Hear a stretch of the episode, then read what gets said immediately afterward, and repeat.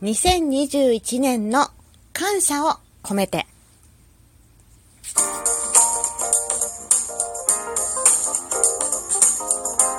和のねえ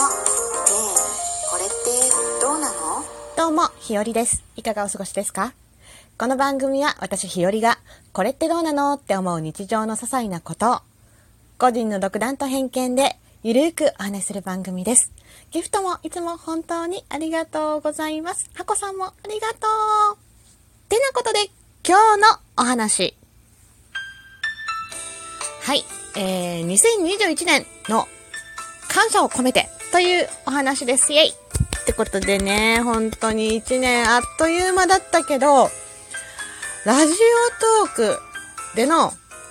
この1年は本当に内容の濃い日々だったなと今思えば、思い返せばそう思います。えー2021年1月8日、8日からラジオトークを始めて、まあ、1年弱なんですが、本当に色々ありました。今日ね、朝ライブしながら、えこれ1年のうちにあった出来事なのって思うぐらい、いや、いろんなことあっていろんな人と出会ったなって、つくづくつくづく思いました。で、まあね、えー何度もお話ししてるけど、最初のね、1月8日から始めたんですけど、最初の数ヶ月は、なんかライブはね、あの、配信はずっとやってたんですけど、えーライブは夜中にね、こっそりやってたぐらいで、で、まあそのこっそりのね、ラライブを聞きに来てくださってた方が今もいらっしゃったりとかで、とか、あとは、あのー配信者さんでね、今も本当に有名で、今となったらもう絶対誰かわかるような配信者さんが、結構ね、コメントくださったりとか、応援してくださったり、頑張れ頑張れって励ましてくださったりとかして、いやー、本当にあの時期のことを今思い出すと恥ずかしいけど、いや、本当にあれがあったからだなとも思います。で、実際にちゃんとライブをやるようになったのは、本当に5月、このゴールデンウィーク始まる時のライブマラソン、一番最初のライブマラソンの時かなと思います。もうあの時のライブマラソンはね、本当にいろんな配信者さんがこぞって配信をして、すごいあの今まで聞きたかった配信が全部聞くことができて、配信いろんな方のがね、聞くことができて、すごいイベントだなと思ったのを、本当に今でもすごく覚えています。はい。で、まあ、ライブボタンね、私のライブボタンが重くて怖くてというね、話は、あの、結構してたんですけど、でも、まあ、ラジオトークでライブマラソンが始まって、まあ、ライブをやろうかなと思っ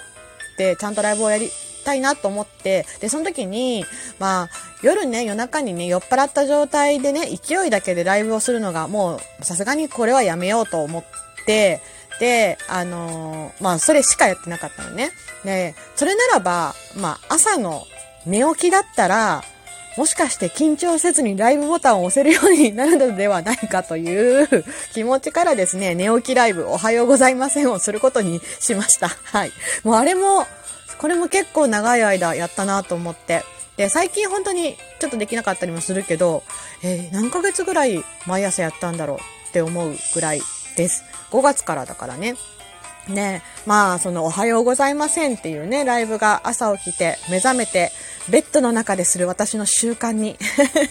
毎日の朝起きた時のね、やること、みたいな感じになりました。で、まあ、在宅だったの、ずっと、まあ、このご時世でね、在宅ワークだったので、起きる時間がね、基本的に決まってなかったんで、私は決まってないので、で、朝のライブもね、だから配信時間が決まってないんですよ。で、よくね、え、今起きたの？もう10時だよ。しかもベッドから出られないとか言う。みたいな。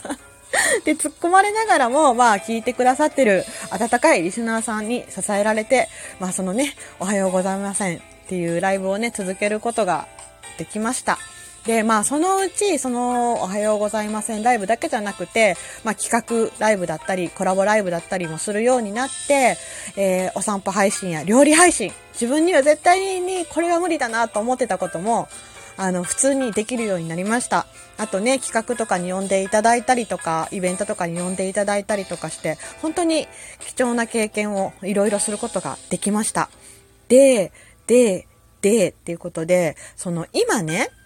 配信やツイッターで出会ったみんなが、この2021年に、で出会った人、全員がこの1年間に出会った人っていうことになるんだけど、そう思ったらすんごいなと思ってしみじみしました。こんなにたくさんの人と1年で出会ったのかって思ったら。そうなんですよ。だから、えっ、ー、と、初めて1年経ってないわけだから当たり前なんだけど、出会ってみんな1年にはなってない。けど、こんなにいろんな人たちと出会えたんだと思って。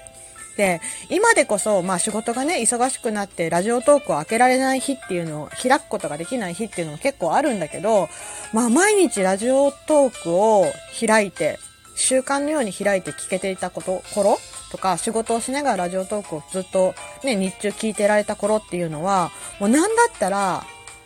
リアルな友達より一緒にいるんじゃないかっていうぐらいラジオトークの方々とは毎日いろんな話をしたり、まあそしていろんな人と出会ったりしてね、そう考えたらめちゃくちゃこの配信の中では密度の濃い1年を過ごしたなって思います。1年ってあっという間だなと思ったけど、いや、考えてみたらこれが1年間にあった出来事って考えたらすごくない？と思いました。はい。そして、えー、私をね、こんな日和を育ててくれたと言っても過言ではない。うん。育ててくれたと言っても過言ではない、ほぼ1年近く前に出会い、長く長く支えてくれたあなた、支えてくれた人たち、本当にありがとうございます。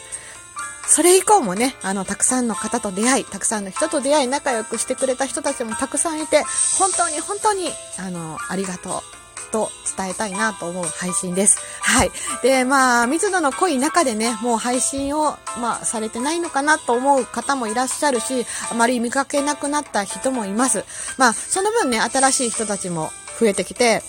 なんか、いつまでも新人